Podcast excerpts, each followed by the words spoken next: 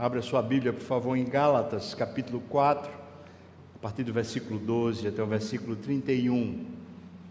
Nós estamos vendo em Gálatas Paulo escrevendo aquela região da Galácia sobre a questão de um desvio.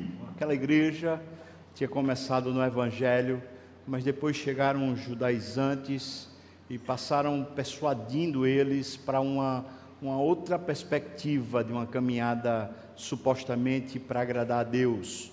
Essa outra perspectiva era um evangelho sem a graça, sem ser pelos méritos de Jesus, era pelos méritos pessoais, era o esforço de cada um, era a performance de cada um que trazia salvação ou trazia riqueza espiritual. E Paulo então escreve fundamentando o erro deles, trazendo muita luz à doutrina da justificação pela fé.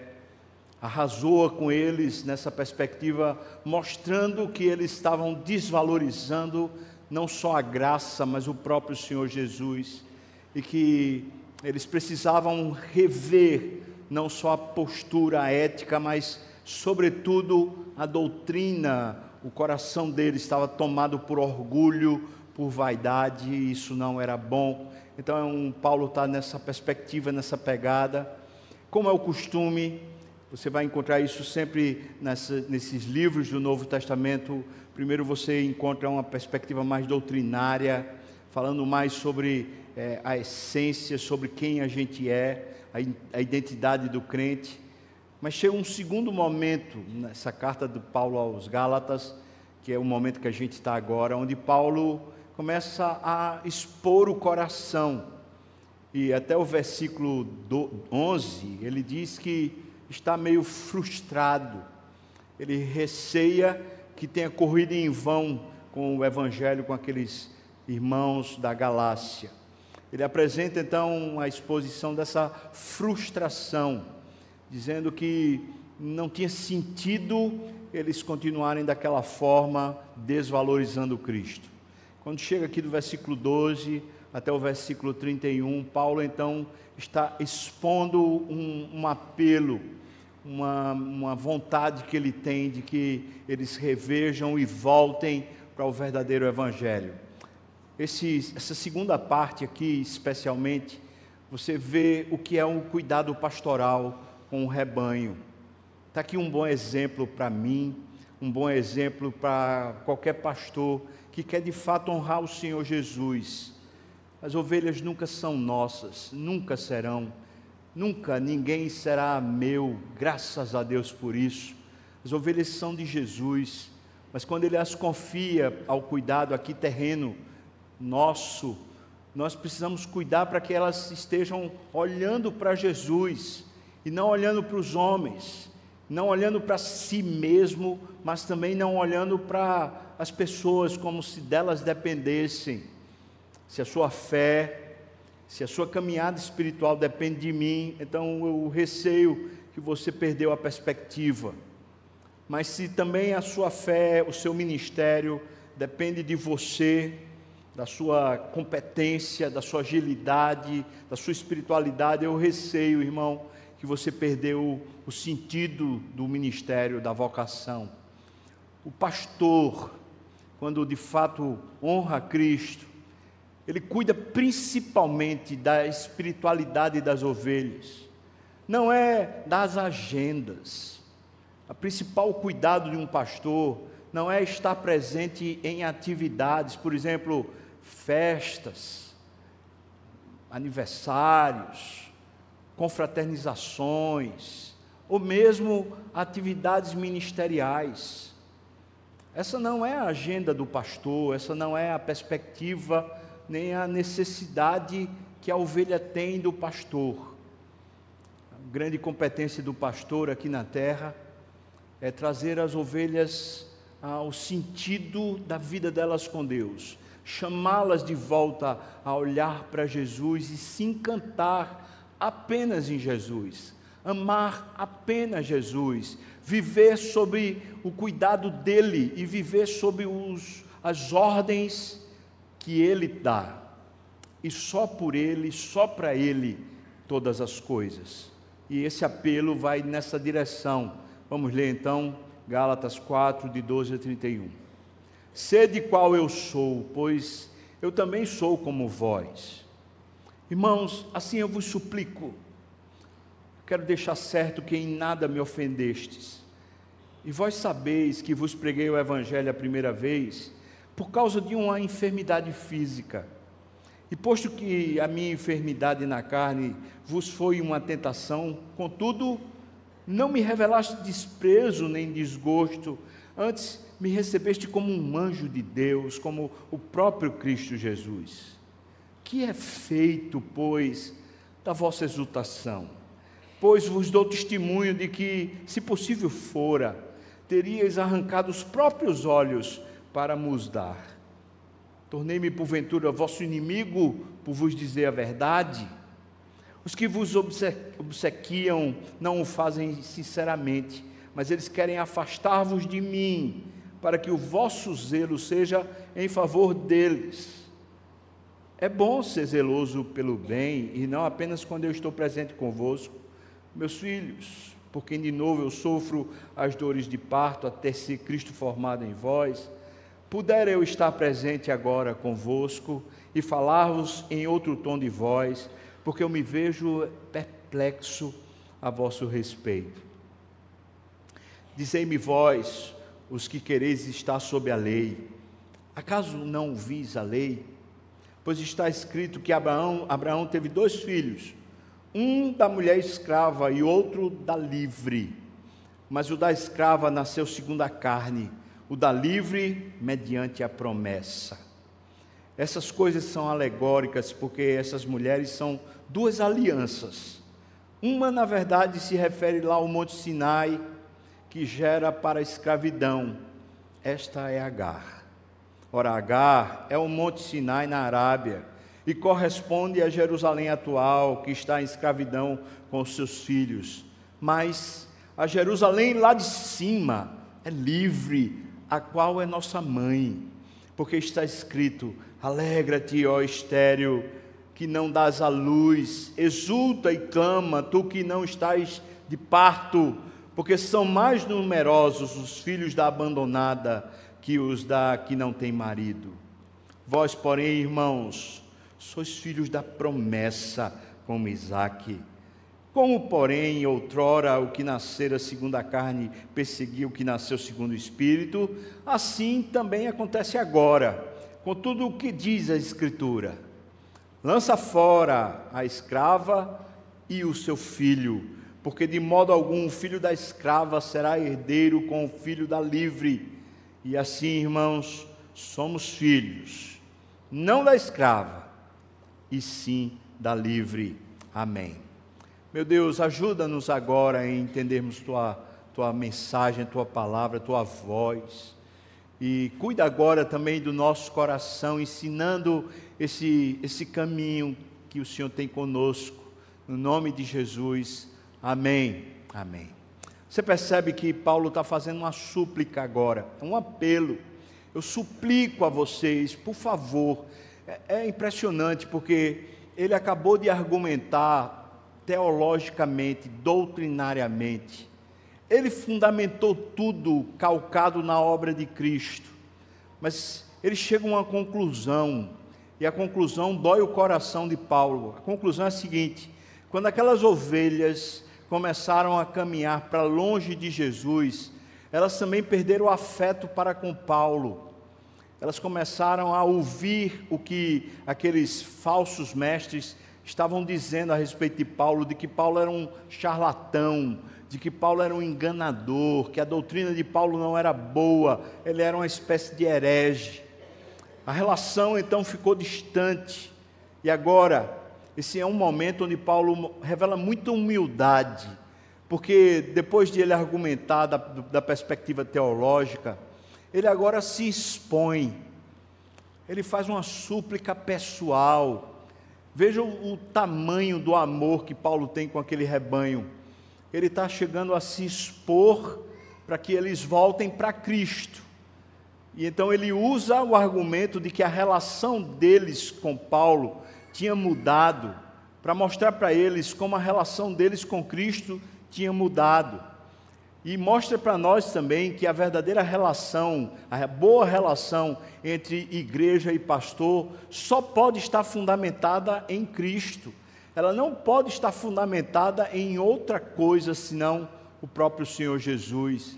Então, o argumento de Paulo todo vai nessa linha, nessa linha mais do coração agora, uma súplica pessoal, expondo a, a, necessidade dele de que eles voltem, não só a necessidade do, da igreja, mas agora uma necessidade pastoral, pessoal, por favor, voltem.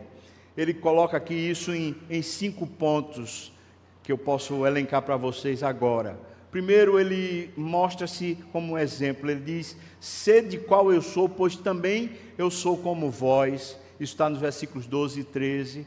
O segundo ponto, ele pergunta: O que foi que aconteceu com a vossa exultação? A, a palavra exultação aqui tem o um sentido da relação que havia com Paulo, o amor que eles tinham com Paulo, aquela maneira humilde que eles tratavam Paulo. Então, essa era a exultação deles. Ele está perguntando, em outras palavras, que foi que aconteceu do amor, o amor de vocês para comigo? E no ponto terceiro, ele diz: Agora eu me tornei inimigo de vocês, só porque eu disse a verdade. Ele vem argumentando então essa perspectiva da distância. Me tornei inimigo de vocês. O quarto ponto, ele pergunta: Vocês querem estar mesmo sob a lei? Vocês entendem o que é que significa estar sobre a lei? Essa, esse é o quarto argumento. E o quinto ponto é: ele diz, ouçam, por favor, voltem a ouvir, por favor, as Escrituras. Então, serão esses cinco pontos que a gente vai seguir hoje pela manhã. Primeiro ponto é o ponto do exemplo pessoal. Ele está se oferecendo como exemplo pessoal sobre uma dupla perspectiva. Exemplo em que sentido? Nesses dois sentidos agora. Primeiro sentido, a humildade. Veja só o que, que ele diz aqui. Quando ele estava fraco, quando ele estava doente, os irmãos acolheram ele e cuidaram dele. E ele então está dizendo: Olha, agora está na hora de eu cuidar de vocês. Vocês foram assim comigo, e eu recebi o cuidado de vocês quando eu estava na fraqueza. Agora, façam a mesma coisa, recebam o meu cuidado. Estou querendo cuidar de vocês porque vocês chegaram à fraqueza também. E ele usa então o exemplo de uma enfermidade que ele tinha, um ponto muito debatido sobre vários pontos de vista, várias perspectivas, mas aparentemente aqui, de maneira mais clara, a enfermidade tinha a ver com os olhos, porque ele chega a dizer que os irmãos estavam prontos a dar os próprios olhos para que Paulo se curasse da sua enfermidade.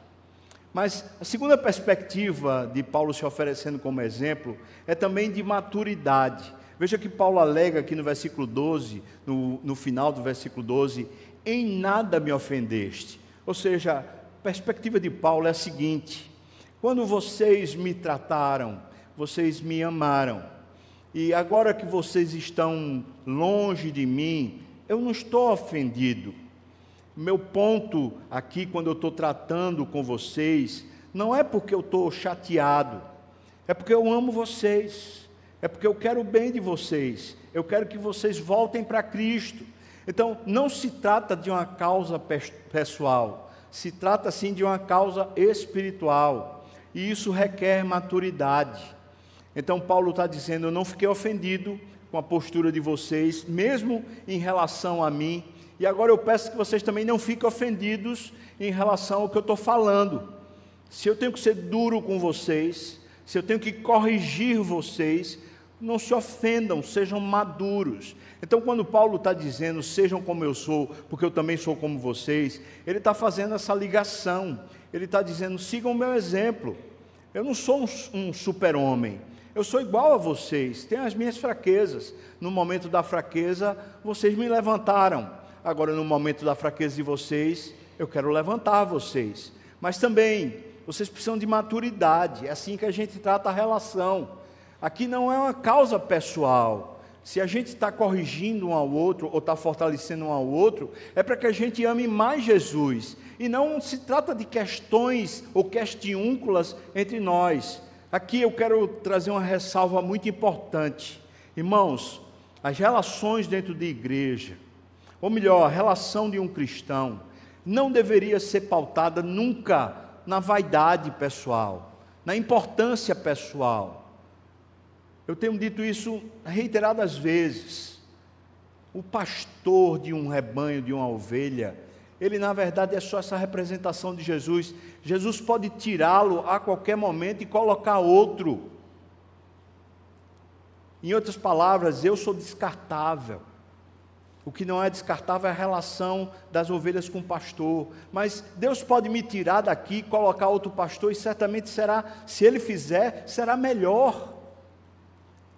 O, o ponto é que a gente não pode ter relações a partir do nosso ego, nem do pastor para com as ovelhas e nem das ovelhas para com o pastor. Quando uma igreja começa a ter uma enfermidade do tipo assim: ah, o pastor não falou comigo. Ah, o pastor está tá não sei o quê, não foi para aquele evento, não foi para aquela situação, o pastor não me prestigiou. Alguma coisa errada está acontecendo. Esse tipo de ofensa revela falta de maturidade espiritual, falta de vida com Deus. Se estou na igreja como pastor, é para servi-lo, honrando a Ele, conduzindo o povo de Deus a Ele.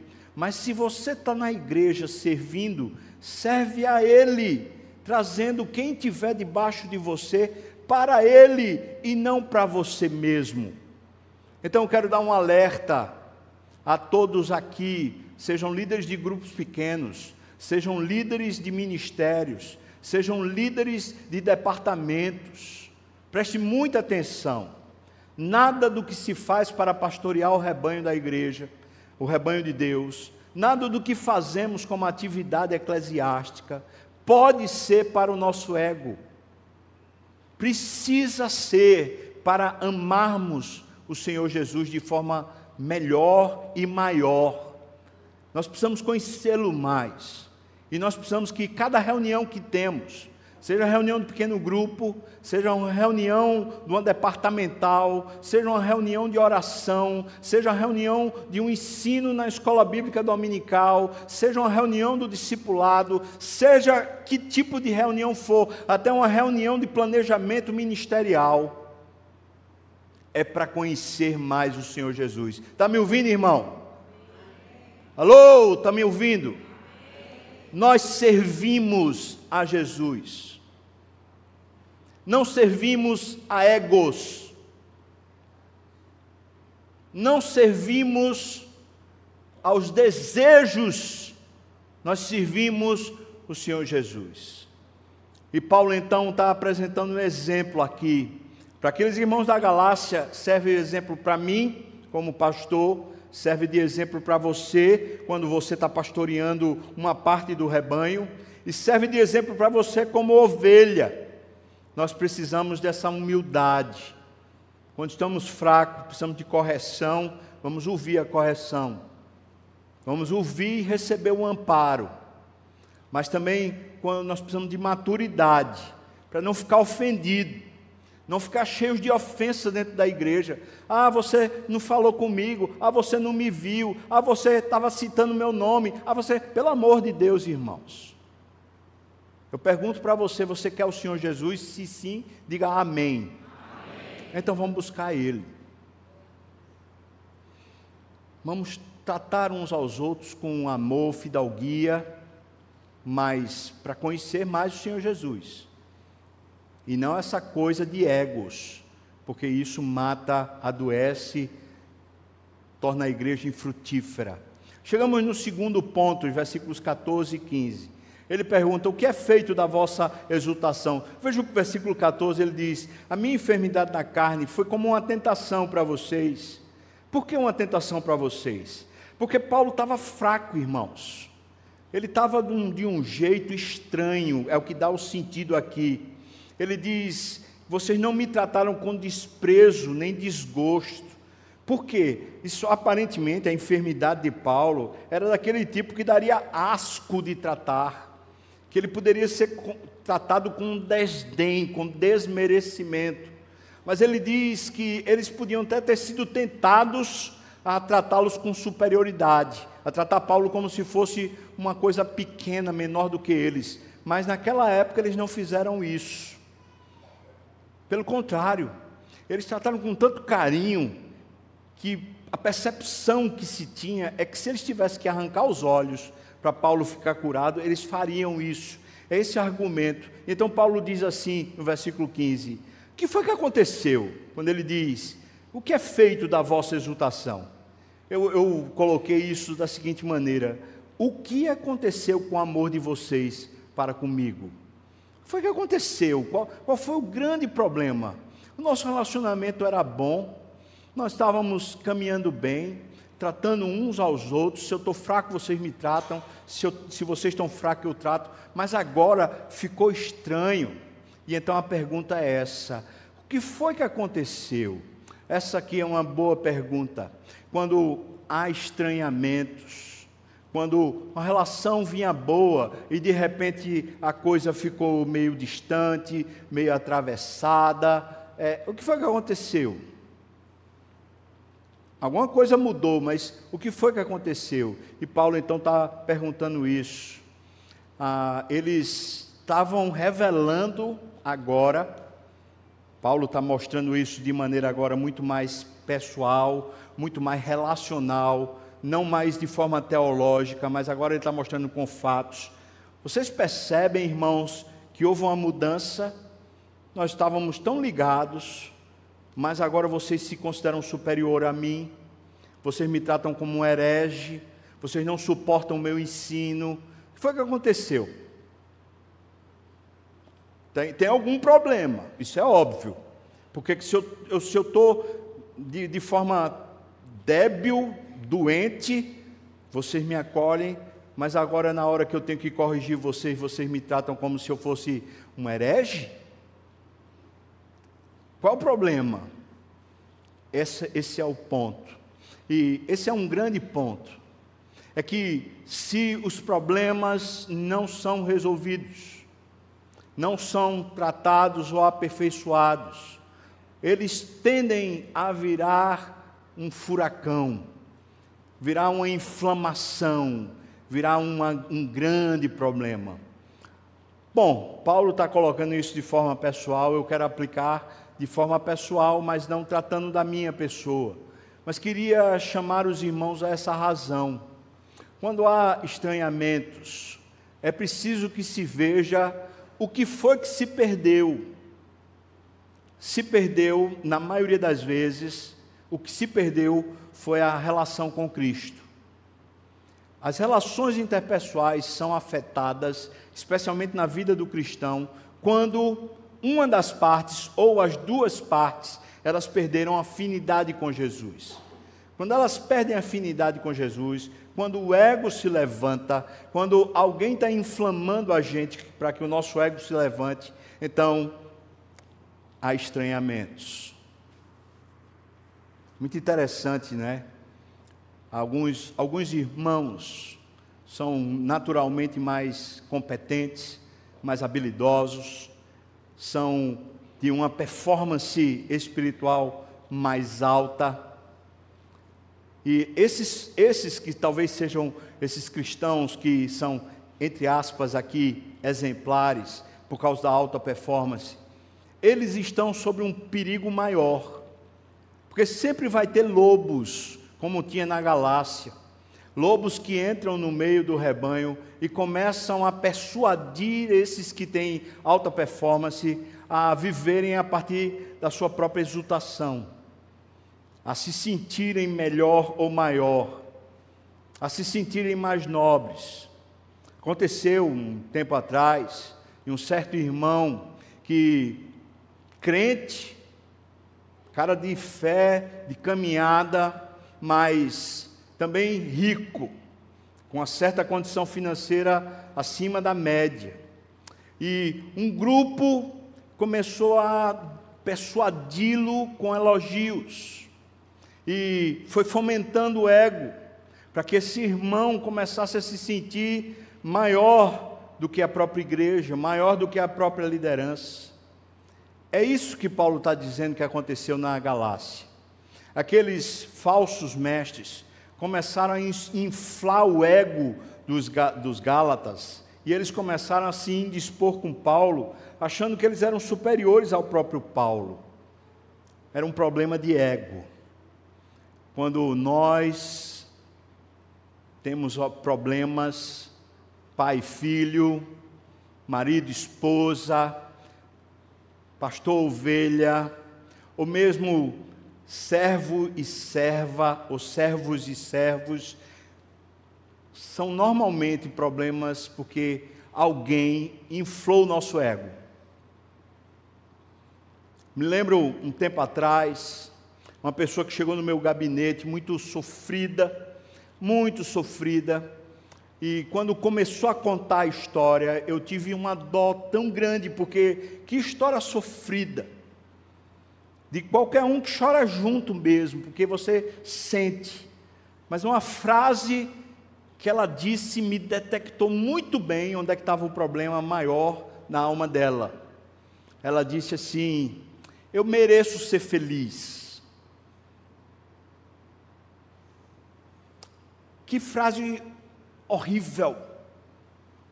Que frase maligna. Alguém pôs isso no coração. Alguém colocou o ego da pessoa em primeiro lugar e não a honra a Cristo em primeiro lugar. Se Cristo não é a nossa força, e se Cristo não é a nossa alegria, então nós partimos do nosso ego para termos alegria. Eu mereço ser feliz. E a história, como falei, era de dor. E precisava de misericórdia para tratar a dor, mas havia um erro no ego, com quantas circunstâncias fossem tão, tão ferozes, mas um problema maior era espiritual. O ego estava inflamado, era o si mesmo, e não a honra de Cristo, e não a glória de Cristo. Preste muita atenção nisso, irmãos. Porque nós precisamos, quando há alguma, alguma luta, alguma dificuldade relacional, se nós somos crentes, nós precisamos dar um passo atrás e perguntar para si mesmo: onde está o meu ego agora? Eu estou, de alguma maneira, me tornando arrogante, dono de alguma coisa, me sentindo importante, me sentindo necessário. Eu estou achando que está sendo injusto comigo, eu mereço coisa melhor, eu mereço um, um padrão maior. Se você tiver persuadido por essas coisas, eu quero dizer para você, no nome de Jesus, volte para Cristo. Não se deixe persuadir pelo diabo. E às vezes o diabo usa pessoas que são supostamente crentes, que vão dizer para você: olha, você merece coisa melhor. Então, Paulo está mostrando isso agora aqui. Foi o que aconteceu. Alguma coisa aconteceu, está claro que aconteceu. E aí vem a próxima pergunta, no versículo 16, ele fala: eu porventura me tornei inimigo, só porque eu falei a verdade com vocês, agora a gente está quebrada a relação? É isso? Foi o que aconteceu. A gente está inimigo. Foi porque eu disse a verdade. A resposta que eu teria que dizer para vocês a resposta pela argumentação de Paulo aqui, versículo 17 a 20, a resposta é: não, não foi a verdade que nos separou. Nunca é a verdade que separa pessoas. Mas eu vou colocar aqui três motivos da separação que são elencados por Paulo. Primeiro motivo, ele diz: foi o orgulho quem nos separou, foi o ego quem nos separou. Alguém encheu vocês de arrogância e agora vocês estão tomados pelos elogios e propostas, se sentindo superiores, vocês não me aguentam mais. Veja o que ele diz, versículo 17: Os que vos obsequiam não fazem sinceramente, mas querem afastar-vos de mim para que o vosso zelo seja em favor deles. Primeiro ponto foi o orgulho. A ideia de obcecar aqui é justamente inflar, trazer o ego à tona. Esse é um método antigo do diabo de gerar rixas Maridos e esposas aqui sabem muito bem disso. Se a gente não for humilde na relação, a gente termina bancando o superior. A mulher também faz isso, não é só o homem, não. E é nesse ponto que a gente entra num, num embate que não vai sair coisa boa, vai terminar rompendo. Mas precisa dar um passo atrás, precisa dizer: o que é que eu estou fazendo? Então, o primeiro motivo que Paulo elenca aqui não foi a verdade, sim, foi o orgulho. O segundo motivo, ele diz, foi a má influência. Vocês sempre foram zelosos de fazer o bem e sempre fizeram comigo o bem, mas agora, na minha ausência, vocês foram induzidos a serem zelosos pela performance. Não pelo bem, mas pela performance. Agora vocês estão numa espécie de elite espiritual, se achando maiores e melhores do que todos os demais. Alguém colocou isso como se fosse uma semente no coração de vocês, e isso cresceu, e agora vocês se sentem superiores. Então foi má influência mesmo. Paulo está argumentando isso. Versículo 18: é sempre bom ser zeloso pelo bem, não apenas quando eu estou presente. Versículo 19 ele diz: Meus filhos, porque de novo eu sofro dores de parto, até Cristo ser formado de vós, ou formado em vós. Calvino diz o seguinte a respeito desse ponto, eu achei muito interessante isso. Esse é o estratagema comum a todos os ministros de Satanás. Ao produzirem nas pessoas um desgosto pelo seu pastor, esperam depois atraí-las para si mesmos. E depois do pastor, eles assumem o lugar. Um estratagema do diabo. E é isso que Paulo está mostrando aqui. Eles estão, na verdade, é querendo tomar o meu lugar. Mas pronto, ponto de Paulo não é que ele tinha que estar nesse lugar. O ponto de Paulo é que aqueles homens queriam estar no lugar de Cristo no coração daquelas pessoas. Eles estavam sendo induzidos a viverem de uma forma performática a fé, para que ficassem vistos, elogiados por homens.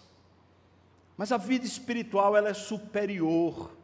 Nós fazemos o que fazemos quando nós vivemos a nossa vida padrão, a nossa vida de obediência, a nossa vida de excelência, nós não fazemos para os homens verem e nem sequer fazemos para nos vermos no espelho. Quando nós fazemos qualquer coisa que seja boa, ética, moral, correta, abençoadora, humilde, nós fazemos por amor a Cristo. Nós fazemos para honrar a Cristo. Nós fazemos porque queremos conhecer mais Cristo. Nós não fazemos porque nós queremos ser honrados. Amém, irmãos? Está fraco esse amém, não está? Fazemos por causa dele por causa do que recebemos dele e não para recebermos de volta. Agora, preste muita atenção, que eu vou falar com você aqui com muita, espero em Deus, muita autoridade no Espírito. Você está num mundo performático, você está num mundo sendo induzido o tempo todo a buscar honra, ser o funcionário do mês, ser o padrão que ganha os prêmios, ser o padrão que tira nota 10, ser a pessoa exemplar que ganha status. O mundo está o tempo todo induzindo você a viver brigando pelo seu ego, brigando pela sua luz, brigando pelo seu favor, brigando pelo seu merecimento. O mundo é uma má influência. E você está no mercado de trabalho, você habita com pessoas que são ímpias e elas estão induzindo você o tempo todo a fugir do padrão da palavra. Eu e você, quando estamos em Cristo, precisamos ser humildes de coração. Nós servimos a Deus, não só quando estamos na igreja, nós servimos a Deus quando estamos no trabalho. Nós não estamos lá para merecer, nós estamos lá para honrar. Nós não queremos receber, nós queremos é dar a Ele toda a glória e louvor pelos séculos dos séculos. Preste atenção, irmão, porque você estando no mundo está debaixo de uma má influência constante, e às vezes dentro da própria igreja. Essas conversas de pessoas que têm peninha de nós. Ah, mas você, rapaz, faz tanto e ninguém reconhece. Você se esforça tanto e parece que ninguém olha. O que é isso senão o diabo enchendo o seu coração a viver pela performance, a viver pelo que os outros acham, o que os outros dizem? Ser pastor é uma honra por causa de Deus, não por causa dos homens. Porque diante de Deus, ser pastor é ser o mais servo, o mais desmerecido, o mais despretensioso, não merece nada o pastor.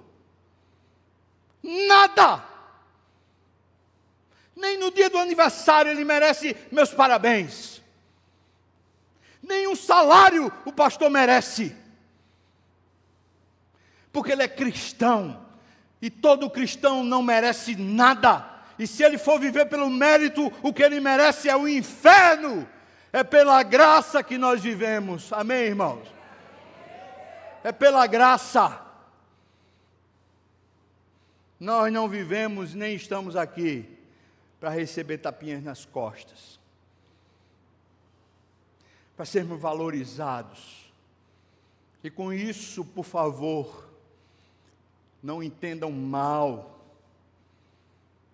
eu e você precisamos de fortalecimento, e às vezes as pessoas são usadas para nos fortalecer, mas não encher o nosso ego, para nos fortalecer, nos animar, mas não para encher o nosso ego. Mas tem o terceiro ponto, além do orgulho e da má influência, ele também diz: foi imaturidade. E vocês encheram o coração de orgulho e sofreram má influência porque vocês são imaturos. E ele diz: Eu vou ter que dar a luz novamente. É como se ele estivesse dizendo o seguinte: Um dia vocês acreditaram em Jesus e viveram pela fé. Mas vocês regrediram porque o orgulho de vocês inflou vocês.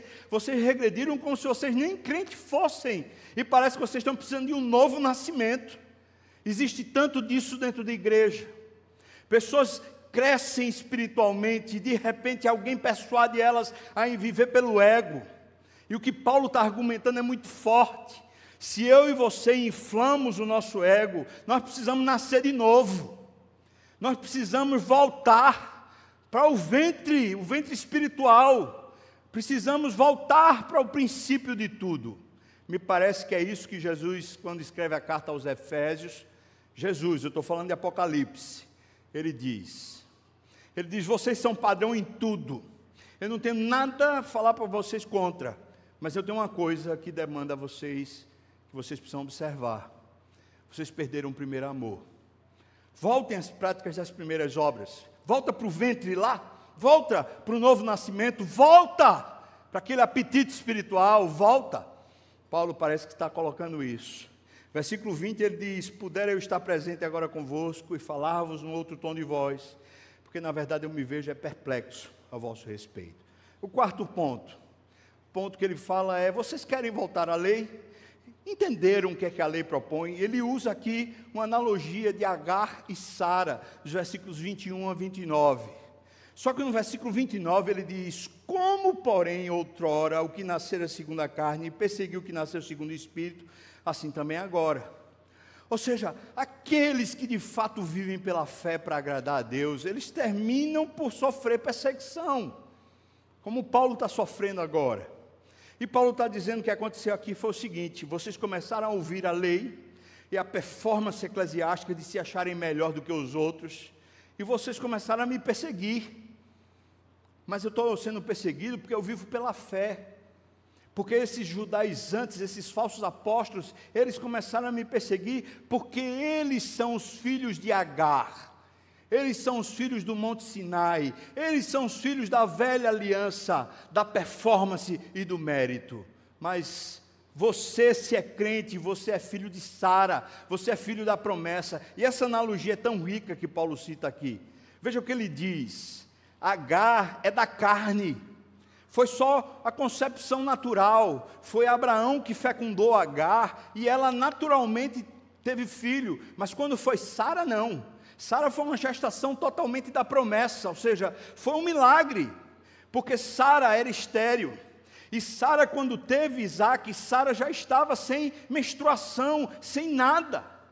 Na verdade, foi um grande milagre Isaac nascer. E o que ele está dizendo é que a sua salvação não é performática, não é o seu esforço. A salvação foi um grande milagre. Mas toda vez, irmãos, que nós somos tomados pelo esse orgulho espiritual de nos acharmos melhor, ah, não, eu sei mais, eu conheço, e aquela performance que as pessoas inflam a gente, a gente começa a perseguir a graça, a perseguir aqueles que estão vivendo pela fé. E é isso que ele está falando. Então, chegamos no ponto 5, versículos 30 e 31, quando ele diz: está na hora de vocês ouvirem as Escrituras, em vez de vocês ouvirem os falsos mestres, com tudo que diz a Escritura. E ele está falando do caso lá, quando estava brigando Agar, brigando com Sara, porque Agar começou a perseguir Sara. E quando Ismael começou a perseguir Isaac, isso dentro da casa de Abraão. Então, o que é que Deus disse para fazer? Lança fora a escrava e o seu filho, porque de modo algum o filho da escrava será herdeiro como o filho da livre. E aí o versículo 31, assim, irmãos, somos filhos não da escrava, e sim da livre. Então ele está concluindo o seguinte: vamos parar? Vamos parar, rever tudo agora? Se, desculpa, se nós vivemos pela fé, se nós somos filhos de Deus, Vamos parar tudo, zerar a conta, vamos começar de novo ouvindo as Escrituras.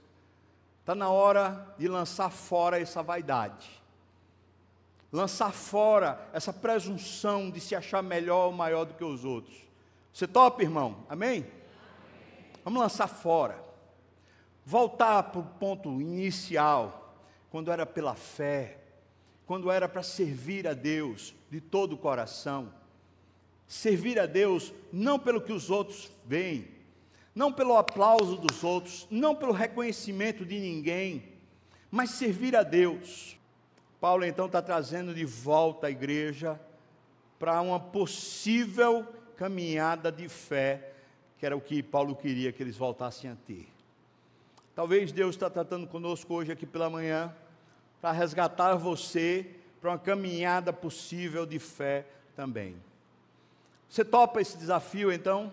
Não a nós, Senhor, mas ao teu nome da glória, e ser resgatado para uma postura de serviço, se dedicando ao Senhor com todo o seu coração, seja lá onde você trabalha, lá fora, seja aqui na igreja, nos ministérios, você servir de todo o coração Senhor. Se você topa, fique de pé, eu quero orar por você e orar com você também.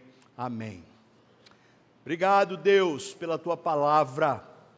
Estamos de pé, eu estou de pé, e faço questão, Senhor, de estar de pé para te dizer, Senhor Deus, tudo seja para ti, Deus. Todas as coisas, cada fôlego, cada respirar, cada esforço, cada dedicação, cada pensar, cada meditar, cada trabalho, cada planejamento, cada coisa que fizer, Senhor, seja para a tua glória, toma e recebe para o Senhor ser honrado, Deus. Agora eu te peço que livre-nos, livra a mim, livra os meus irmãos dessa coisa peçonhenta do nosso ego, dessa vaidade de querermos ser honrados e vistos e de alguma maneira merecidos. Meu Deus, livra-me disso no nome de Jesus. Livra meus irmãos disso, Senhor Deus. Traz de volta no nosso coração um grande poder espiritual para viver para a tua glória, Senhor Deus. Só a ti que mereces, no nome de Jesus. Amém. E que a graça do nosso Senhor e Salvador Jesus Cristo, o amor de Deus, o nosso querido e amado Pai a comunhão, o consolo, a bênção, o poder, o avivamento do Espírito venha sobre nós, o povo do Senhor, não só aqui agora, mas até quando o Senhor voltar e nos tomar para si. Aleluia! Amém.